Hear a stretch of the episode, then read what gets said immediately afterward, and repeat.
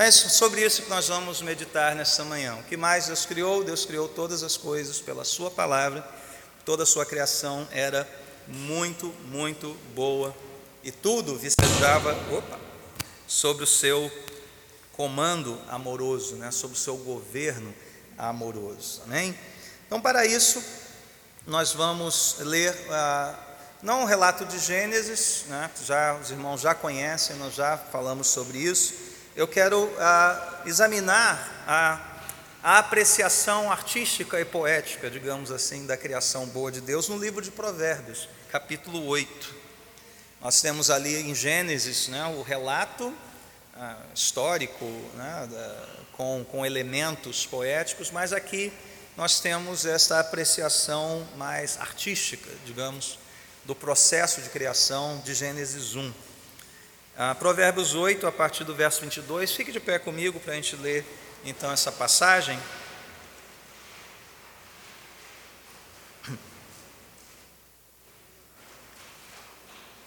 Aqui a sabedoria está sendo personificada, essa sabedoria que fez tudo bom, sabedoria de Deus na criação. Então é ela quem está falando aqui, né, de maneira é, personificada. Verso 22 de Provérbios 8: O Senhor me criou como o princípio do seu caminho, antes das suas obras mais antigas. Fui formada desde a eternidade, desde o princípio, antes de existir a terra. Nasci quando ainda não havia abismos, quando não existiam fontes de água. Antes de serem estabelecidos os montes e de existirem colinas, eu nasci. Ele ainda não havia feito a terra, nem os campos, nem o pó com o qual formou o mundo. Quando ele estabeleceu os céus, lá estava eu. Quando traçou o horizonte sobre a superfície do abismo, quando colocou as nuvens em cima e estabeleceu as fontes do abismo, quando determinou as fronteiras do mar, para que as águas não violassem a sua ordem, quando marcou os limites dos alicerces da terra, eu estava ao seu lado e era o seu arquiteto. Dia a dia era o seu prazer e me alegrava continuamente com a sua presença. Eu me alegrava com o mundo que ele criou e a humanidade me dava alegria. Ouçam-me agora, meus filhos, como são felizes os que guardam os meus caminhos. Ouçam a minha instrução e serão sábios. Não a desprezem como é feliz o homem que me ouve, vigiando diariamente à minha porta, esperando junto às portas da minha casa. Pois todo aquele que me encontra, encontra a vida e recebe o favor do Senhor. Mas aquele que de mim se afasta, a si mesmo se agride. Todos os que me odeiam amam a morte. Que o Senhor nos dê sabedoria, então, para ouvirmos a Sua voz nesta manhã. Oramos em nome de Jesus. Amém. Podemos nos assentar. Crianças, vocês estão com a sua folhinha, vocês vão escrever lá no alto a pergunta desta manhã: o que Deus mais criou? O que mais Deus criou, né? Isso. Lá no alto e vão dividir depois a folha em duas partes e aguardar aí a, o desenho e a instrução, tá ok? O que mais Deus criou lá em cima e a divisão em duas partes. Na, no livro de teologia sistemática dos pastores Franklin Ferreira e Alan Myatt, nós lemos na introdução do capítulo sobre a doutrina da criação a seguinte passagem: A doutrina das origens é fundamental. Ela determina a natureza dos demais elementos da cosmovisão que virão depois. Por exemplo, nossa atitude sobre o propósito e o valor da vida será afetada dramaticamente por nossa visão de onde viemos. As respostas que uma pessoa dá a muitas questões de ética depende da doutrina das origens. Muitas pessoas vivem sem uma noção clara da sua própria identidade, porque não sabem que são criaturas de Deus. Então, o que este trecho da teologia sistemática está nos ensinando é que o entendimento da doutrina das origens, da criação, de como tudo veio a existir, ele é um, uma espécie de ponto de partida, de pedra angular para que um edifício, que a nossa cosmovisão, nossa visão do mundo, da realidade ao nosso redor, ele seja bem estruturado. E veja, o catecismo ele dá uma ênfase a isso, pois esse já é o terceiro domingo que a gente menciona a, a doutrina das origens. Né? A pergunta número 2, por exemplo, quem é Deus, fala ali que ele é o Criador. Né? Entre alguns atributos mencionados na resposta àquela pergunta, Deus é o Criador e sustentador de todas as coisas. A pergunta número 4 do domingo passado, como e por que Deus nos criou? Olha o, o verbo criar aí, né, aparecendo. Então, esse já é o terceiro domingo que a gente vai apreciar, digamos, alguma faceta da doutrina das origens, da doutrina da criação. Então, veja, essa pergunta de hoje, ela guarda algumas semelhanças, portanto, com as perguntas anteriores, mas também algumas diferenças, e é essas diferenças que eu quero enfatizar nesta manhã. Lá na pergunta 2, quem é Deus, nós falamos sobre o ser de Deus e o termo criador aparece ali junto com outros termos, junto com outros é, atributos. Então, criador, ele é o termo, é o primeiro termo definidor de Deus, mas não é o único. Né? Então, temos uma série de atributos divinos aí. Na pergunta 4, nós vamos explorar melhor o fato de Deus ser criador, mas tratando da sua criação especial, homem e mulher, à sua imagem, para glorificá-lo. Então, a pergunta 4 diz respeito à criação especial de Deus, o ser humano, e ao propósito da existência do ser humano nesse mundo, que é a glória de Deus. Nessa pergunta de hoje, nós vamos tratar do restante da criação, o que mais Deus criou. Nós vamos falar um pouquinho mais sobre, digamos, o mundo não humano, o restante da criação. E, novamente, o que, que nós temos né, eh, no catecismo? Poucas palavras, uma pergunta muito simples, uma resposta igualmente simples, mas que a gente poderia ficar desembrulhando isso aí né, quase que indefinidamente. Tantas coisas que nós temos, tanta profundidade que nós temos na doutrina das origens. É claro que a gente não tem tempo para fazer isso nesse culto, então eu tenho que ser bastante seletivo, embora seja um tema para mim, um dos mais é, legais, interessantes, é um dos que eu mais gosto de estudar, porque é o início, né, como eu falei, de uma cosmovisão cristã. Então, deixa eu limitar bem as coisas aqui nesta manhã. Eu vou dizer, vou, vou mencionar aqui o que eu não vou tratar, tá bom? Isso pode ficar para um outro momento. Eu não vou tratar de controvérsias é, que esbarram ali no campo científico. Vocês sabem que quando se fala de doutrina das origens, há muita controvérsia, inclusive entre os cristãos. Muita, muita controvérsia. É, Para cada dez cristãos reunidos, de repente a gente tem onze doutrinas diferentes sobre algum elemento ali. Então, eu creio que vocês já se depararam com alguma pergunta do tipo: o Big Bang, ele é compatível com o relato bíblico? Tem cristão que acha que sim e dá excelentes razões para isso. Ele não é menos crente por isso. Ah, não vou tratar disso, não vou defender A ou B, argumentar, não vou. Outra pergunta: é possível que Deus tenha criado os organismos vivos por meio de processos evolutivos guiados? Essa aqui eu já acho mais complicada, mas tem cristãos que defendem isso, por incrível que pareça, para mim. Essa aqui eu já estou mais caindo para um lado do muro, né? Ou seja, é, eles acham que a evolução, no sentido de as espécies evoluírem, não é incompatível, que Deus estaria guiando esse processo, mas isso é uma discussão bastante indigesta, eu diria até. A terra é jovem ou velha? Tem opinião para tudo que é gosto. Os seis dias da criação são literais, são simbólicos, são eras inteiras? temos inúmeras é, afirmações sobre isso, desde a igreja antiga, desde Agostinho, Lutero, Calvino, Tomás de Aquino, tem também para tudo que é coisa. Então, não vou tratar desses, desses assuntos mais polêmicos, que exigem, inclusive, maior reflexão, mais tempo, mais evidência, mais bibliografia, isso é coisa para a gente estudar em outro momento, tá bom?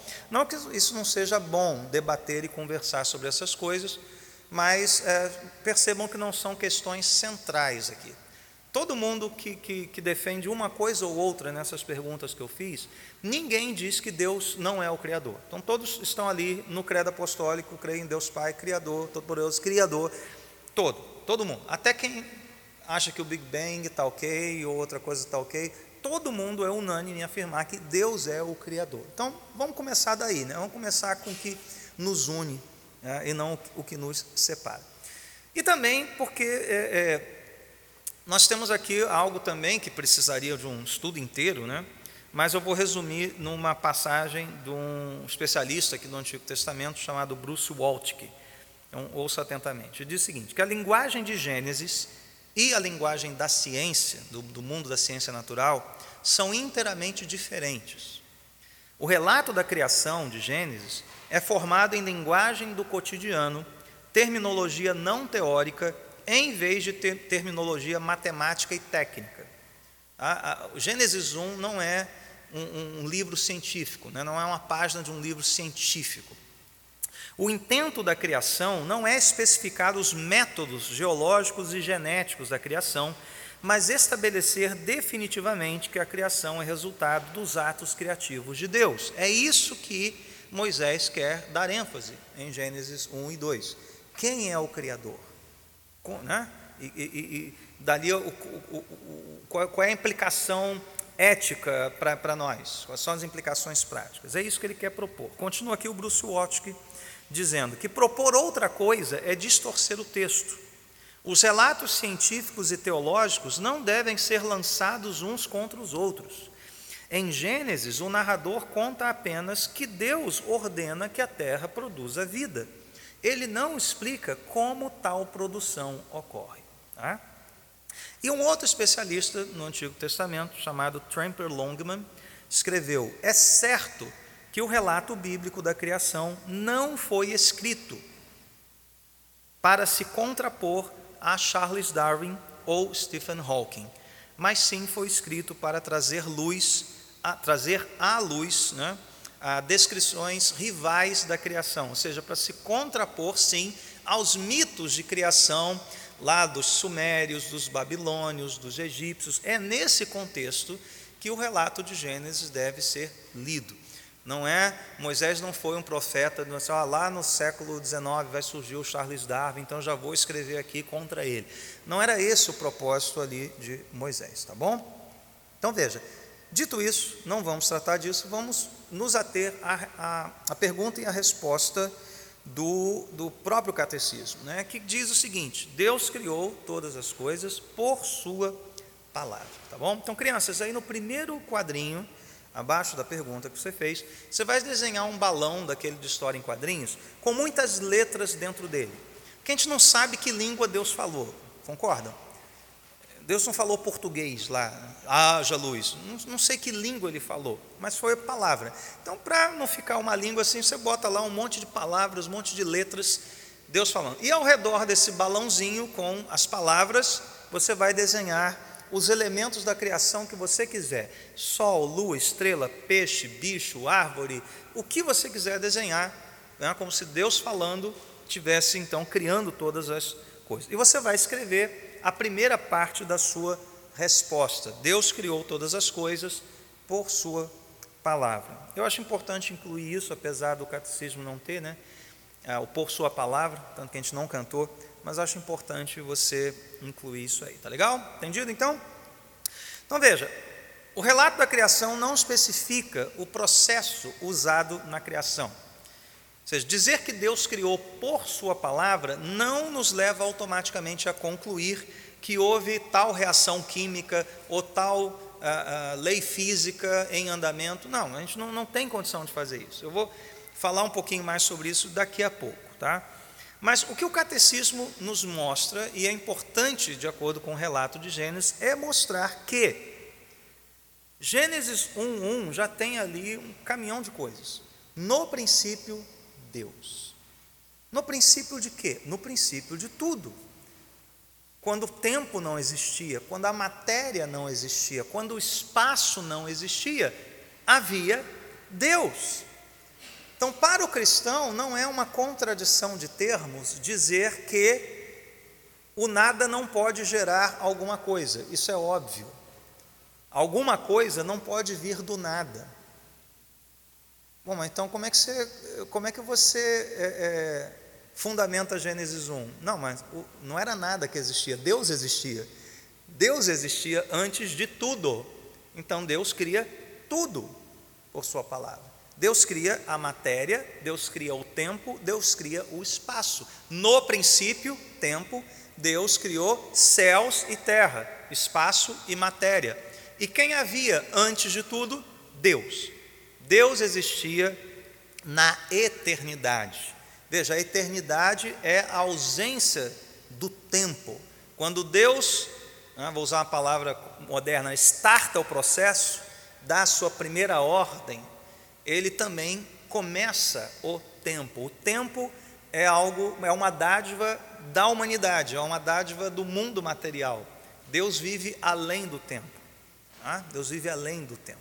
Então, isso, isso é o que nos mostra, em primeiro lugar. Mas nos mostra mais: nós vemos um único Deus criando tudo a partir do nada.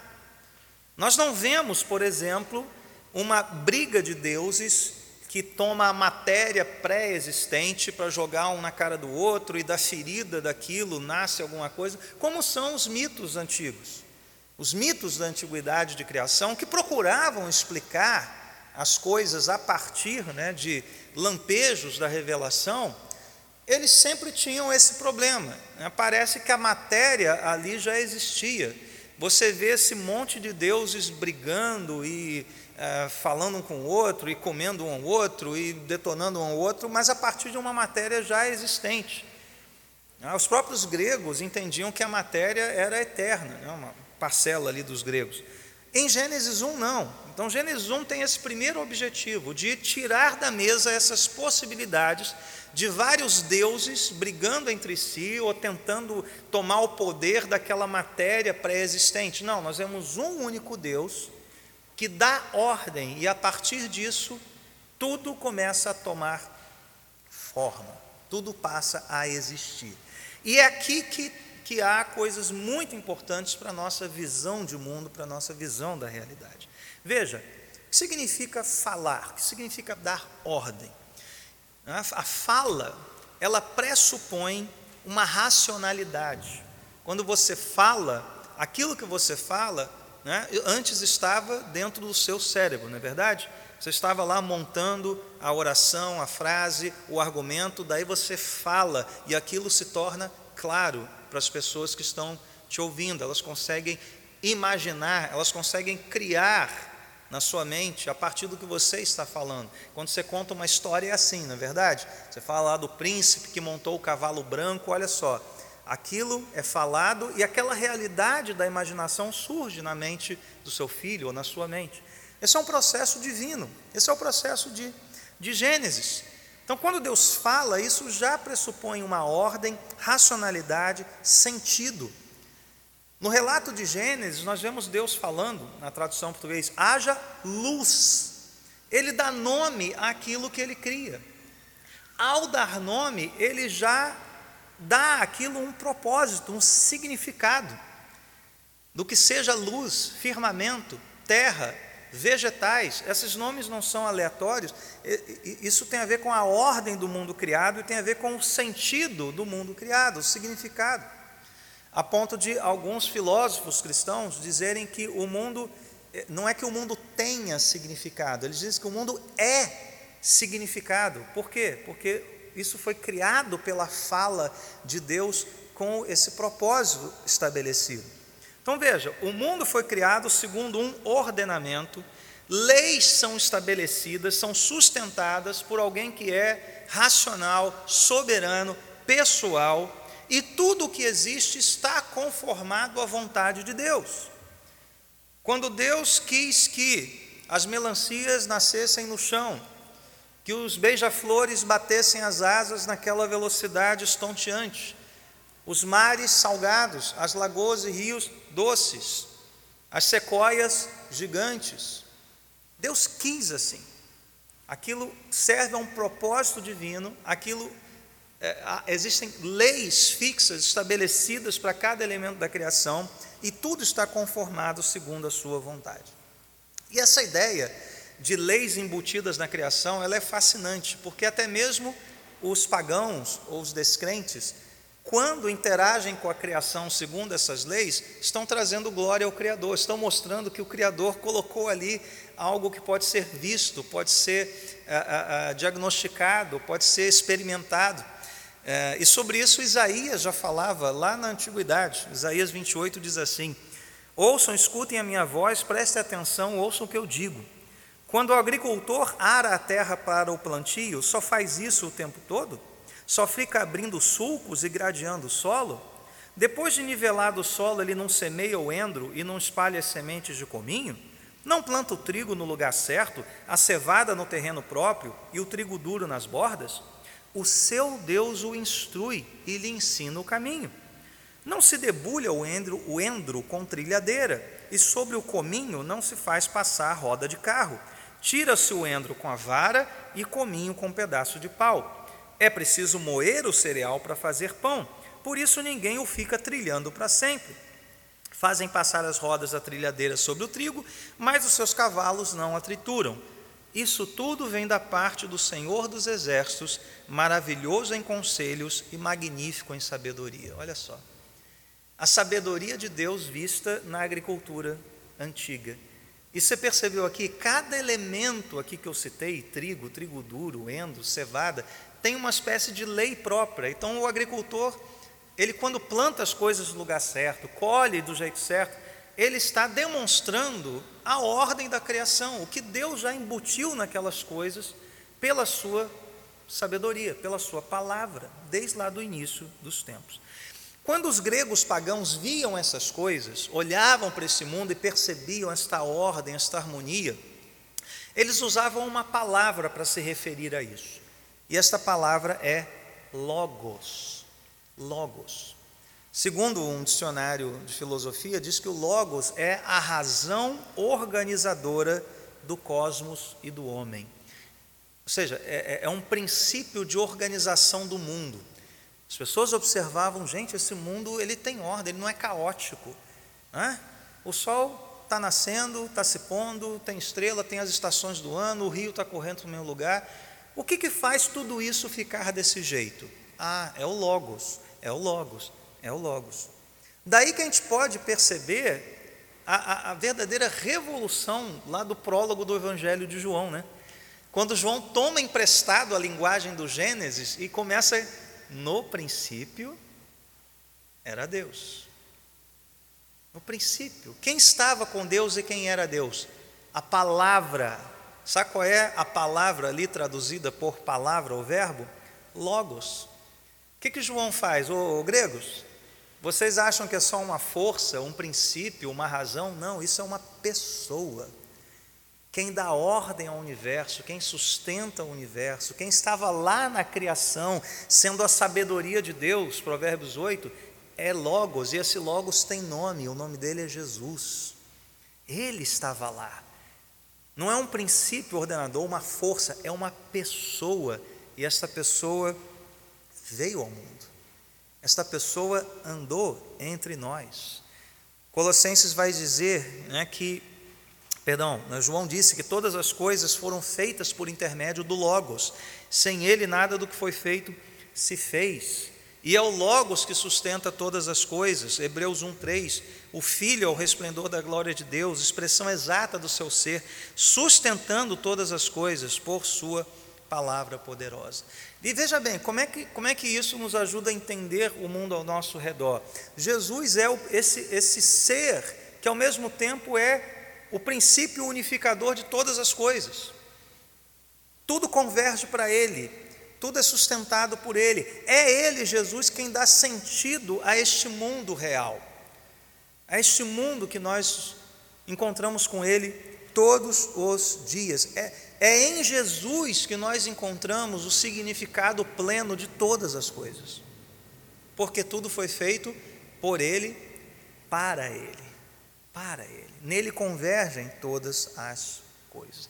Então é isso que significa, olha a profundidade disso, Deus ter criado tudo por uma palavra, pelo Logos, por meio de Cristo, que hoje sustenta, dá ordem a todas essas coisas. O mundo não é caótico porque Cristo estava lá na criação, é Ele quem sustenta hoje esse mundo. Um Deus racional, um Deus pessoal, fez tudo aparecer e deu ordem a todas as coisas. Depois nós vamos ver as implicações disso já já. Segunda parte da resposta, toda a sua criação era muito boa. Então, crianças, vocês vão desenhar aí duas coisas, tá? Vocês vão desenhar uma lupa, tá? como se estivesse investigando alguma coisa da criação. Pode ser um inseto, pode ser uma flor, como se estivesse estudando a criação. E no outro desenho você vai desenhar você interagindo com a criação, plantando uma plantinha, colhendo uma fruta, acariciando um bichinho, que pode ser um chihuahua, tá, gente? Né? Quem esteve aqui na semana passada vai entender a referência. Pode fazer a sua mão acariciando. Aliás, deixa eu só abrir um parênteses aqui, né? Membros dessa igreja, donos de chihuahua, disseram que eu tive toda razão em citá-lo como exemplo. Então, eu, é, e olha que eu não tenho cachorro, mas que eu acertei em cheio no exemplo do chihuahua. Fecha parênteses, né? Vamos continuar. Então, você investigando a criação com a lupa e você cuidando dela, plantando uma plantinha, colhendo uma fruta, acariciando um bichinho, você vai escrever embaixo: tudo era muito bom. Tudo era muito bom. Então, veja, se na primeira parte da resposta vimos que o nosso mundo é ordenado e conformado à vontade de um ser soberano, racional, pessoal, na segunda parte da resposta nós temos duas implicações, uma muito próxima da outra. Primeira delas é que a criação tem valor. Toda a criação era muito boa, isso tem valor. E por sua vez, nada do que foi criado é mal em si mesmo. Ela tem valor e ela não é má em si mesma. Ao longo da história humana e ao longo da história da igreja, houve muita distorção sobre esse ensino.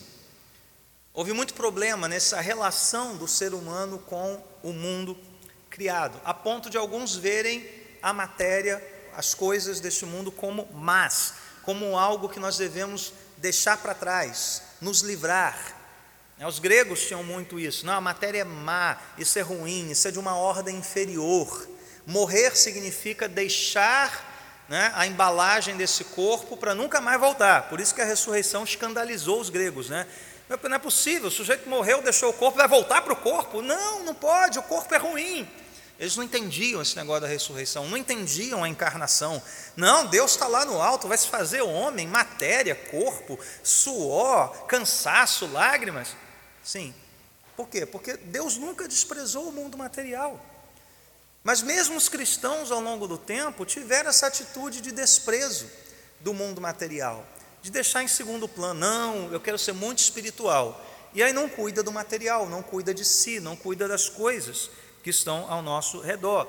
Dividiam o mundo na parte boa, a espiritual, e a parte ruim, a matéria. É, esse século, esse mundo.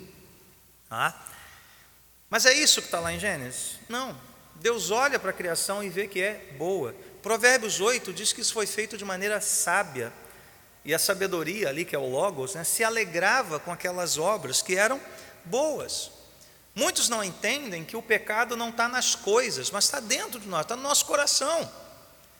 O pecado está no modo como nós nos relacionamos com as coisas boas que Deus fez.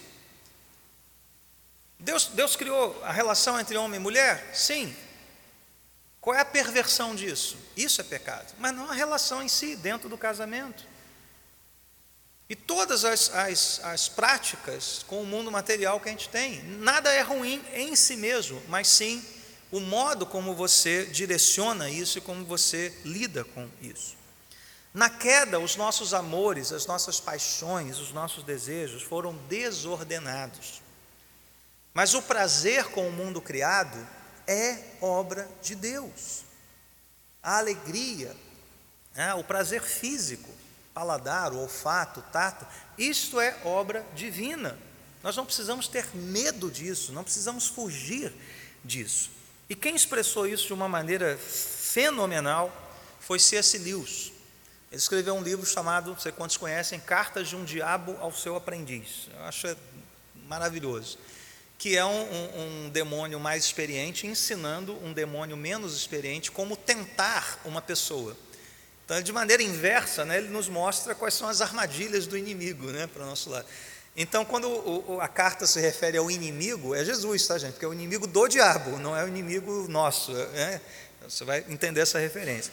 E na carta número 9, o Lewis escreveu o seguinte: O prazer é invenção dele, de Deus, não nossa. Ele concebeu os prazeres.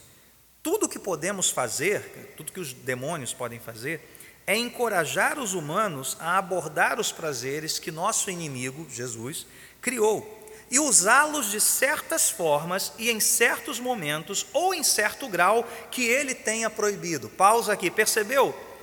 O prazer não é ruim, mas em certa forma, em certo momento e em certo grau, ou seja, o que nós fazemos com os nossos prazeres, isso é matéria-prima do diabo, para ele perverter a nossa vida. Continuando aqui. Sempre tentamos, portanto, trabalhar longe das condições naturais de qualquer prazer, e sim naquelas em que ele, o prazer, é menos natural, em que menos sugira o seu Criador e é menos gratificante. Ou seja, toda a ação do inimigo é deturpar aquilo que é bom da parte de Deus. O prazer com este mundo, a alegria com este mundo, o prazer que Deus colocou em nós, para tornar cada um de nós uma espécie de abusador desse prazer. Ah? Então veja, isso significa a criação ser boa por natureza. Quais são as implicações disso? Então a parte mais prática aqui, pastor, o que isso tudo tem a ver com o meu dia a dia? Como é que eu aplico isso à minha visão de mundo? Eu separei aqui um, dois, três, quatro, cinco, seis coisas, rapidamente para a gente ver. A primeira delas é a seguinte: se a criação não não, se a criação não é uma parte de Deus, mas é separada de Deus. Deus é Deus, a criação é a criação. Tá? Se a criação foi ordenada por um Deus sábio, que nela embutiu leis, propósito, se essa criação é sustentada até hoje, se o mundo foi ordenado segundo um princípio racional, irmãos, o mundo pode ser investigado, estudado, desfrutado sem medo, com a expectativa de que encontremos ordem neste mundo. Isso é especialmente para os estudantes. Você não precisa ter medo de estudar as ciências, a física, a química, a biologia, a astronomia, não precisa. Porque quem é o autor dessas coisas todas? É o nosso Deus. Você não precisa né, ficar com medo de estudar as leis da termodinâmica, as equações. Não, porque Deus tá, fez tudo isso, isso já existia na mente dele, antes de nós descobrirmos essas coisas. Antes do cientista descobrir, formular, botar lá em números e fórmulas, tudo isso já existia na mente de Deus. Então, ao estudar estas coisas, você está trazendo glória ao Criador. E a grande ironia disso tudo é que os naturalistas, secularistas, ateus, né, eles trabalham em seus laboratórios sob essa pressuposição. Se você conhece algum alguém do, ateu, né, que trabalha em laboratório ou na área das ciências, pergunte a ele se ele espera encontrar no seu dia a dia uma certa ordem se quando ele mistura lá os componentes ou testa determinada coisa, se ele já tem uma condição de prever o que vai acontecer, porque aquilo é ordenado. É lógico que ele vai dizer que sim. Ou, ou, será que a cada dia de trabalho ele espera encontrar uma coisa caótica, uma surpresa? Meu Deus, olha, o que deu vermelho ontem deu verde hoje. Eu misturei a mesma substância, na mesma proporção, nas mesmas condições e mudou de cor. Oh, que mundo caótico. Ninguém trabalha assim. Ninguém.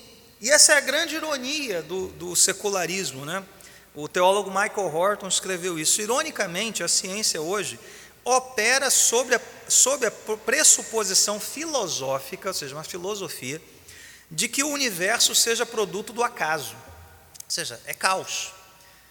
Né? No entanto, todo empreendimento científico tem de funcionar com base na pressuposição prática de que existe ordem e projeto, até mesmo para justificar um dia de oito horas no laboratório. Quer dizer, o cara crê no universo caótico, que Deus não criou, que tudo é aleatório, mas quando ele vai trabalhar no laboratório, veste o jalequinho dele, ele espera encontrar o quê? Ordem, propósito. Curioso isso, né? É dissonância cognitiva. Duas coisas contraditórias vivendo dentro da mesma pessoa. Né? Então, essa é uma aplicação aqui. Isso é fundamental, principalmente para os estudantes aqui presentes. Né? O autor das Escrituras é o autor da criação. Então você não precisa ficar com medo de estudar essas coisas. Segunda coisa, se a criação tem valor, nós devemos nos importar com ela. Nós devemos cuidar da criação. Todo esse discurso ambientalista que a gente vê hoje, isso deve ser novamente resgatado pelos cristãos. Voltar lá a Gênesis, voltar ao cuidar e cultivar do jardim, porque o ambientalismo hoje é uma causa ideológica, mas não é algo que glorifica a Deus. Os cristãos têm que retomar isso para si, re recapturar o que foi tirado de nós. Isso é um discurso nosso. Nós devemos preservar a criação e, ao mesmo tempo, devemos desenvolver o mundo criado. Nos leva ao terceiro ponto.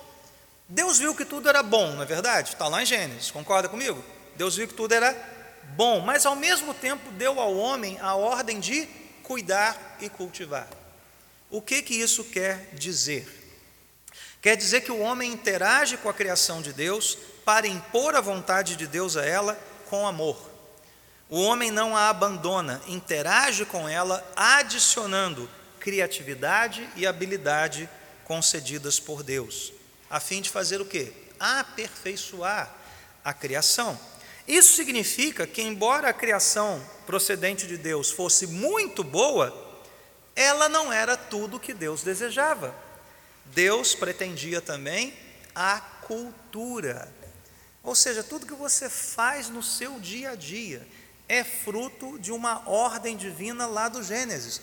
Cuide, cultive, domine. Mas, Senhor, tudo já não está bom assim? Não, Adão, você vai ter que podar o matinho, cuidar do bichinho. Você vai criar cultura.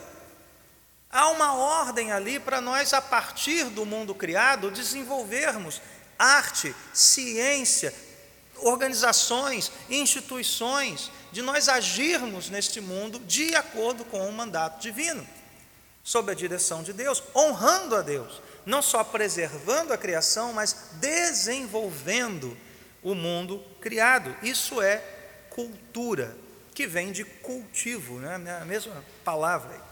Essa é a terceira coisa. Quarta coisa, a doutrina da criação, por ela ser boa, deve nos levar a evitar o ascetismo. O ascetismo é essa coisa, não, não quero, não toco, não vou, não vou me misturar, né? deixa eu ir para um mosteiro isolado do mundo, porque o mundo é mau, as coisas ruins, as coisas são ruins.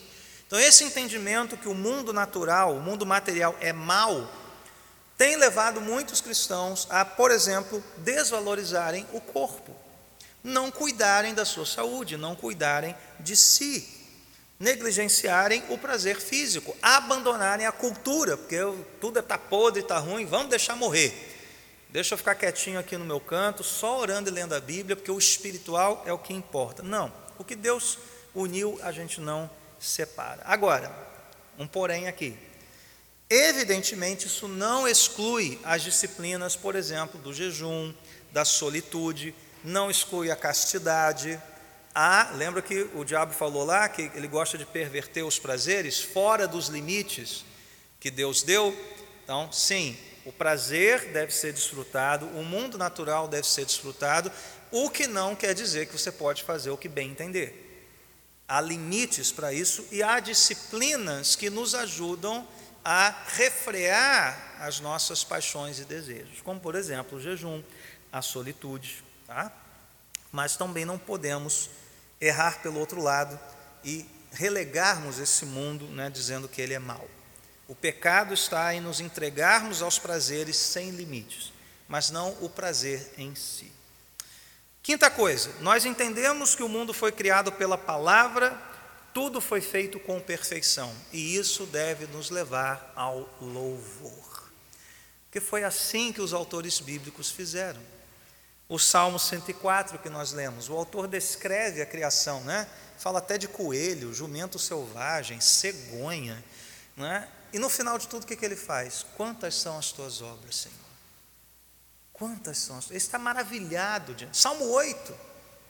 Né? Ele começa, Senhor, Senhor nosso, como é majestoso o teu nome em toda a terra, tu cuja glória é cantada nos céus. Ele está contemplando o céu, está contemplando o firmamento. E lá no Apocalipse, lá no fim da história, também haverá louvor.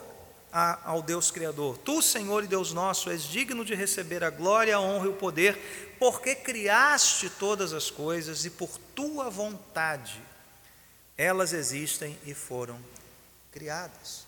Ou seja, ao contemplarmos esse mundo bom, ordenado por Deus, isso deve gerar em nós louvor, agradecimento, gratidão, submissão, temor ao nosso Deus. E por fim, nós mencionamos aqui que Deus fez tudo pela, pelo Logos.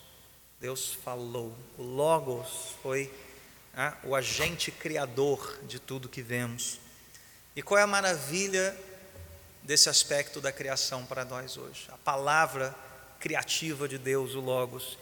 João disse que ele é uma pessoa, não só uma força ou um princípio. Mas João diz mais: João diz que ele se fez carne e habitou entre nós, cheio de graça e de verdade. Então veja, irmãos, aquele que é antes de todas as coisas, aquele em quem tudo subsiste, aquele que sustenta as leis fixas dos céus e da terra, aquele para quem convergem todas as coisas do céu e na terra, aquele que deu ordem àquilo que era sem forma e vazia, vazio, ele se fez homem, como um menininho no ventre de Maria, cresceu, caminhou neste mundo, morreu, ressuscitou. Não mais para dar ordem ao mundo criado, mas para reordenar o nosso coração caótico, sombrio, estranho. O Logos veio para se fazer um de nós, e pela sua morte e ressurreição, o que, que Paulo diz? Aquele que está em Cristo, aquele que está no Logos, ele é uma nova criação. Criação. Seu coração, antes sem forma e vazio, desprovido de virtude, de salvação, de tudo que é bom, belo e verdadeiro, o que, que Deus faz? Ele fala novamente, e por meio de Cristo, por meio do seu Espírito, ele reordena o seu coração.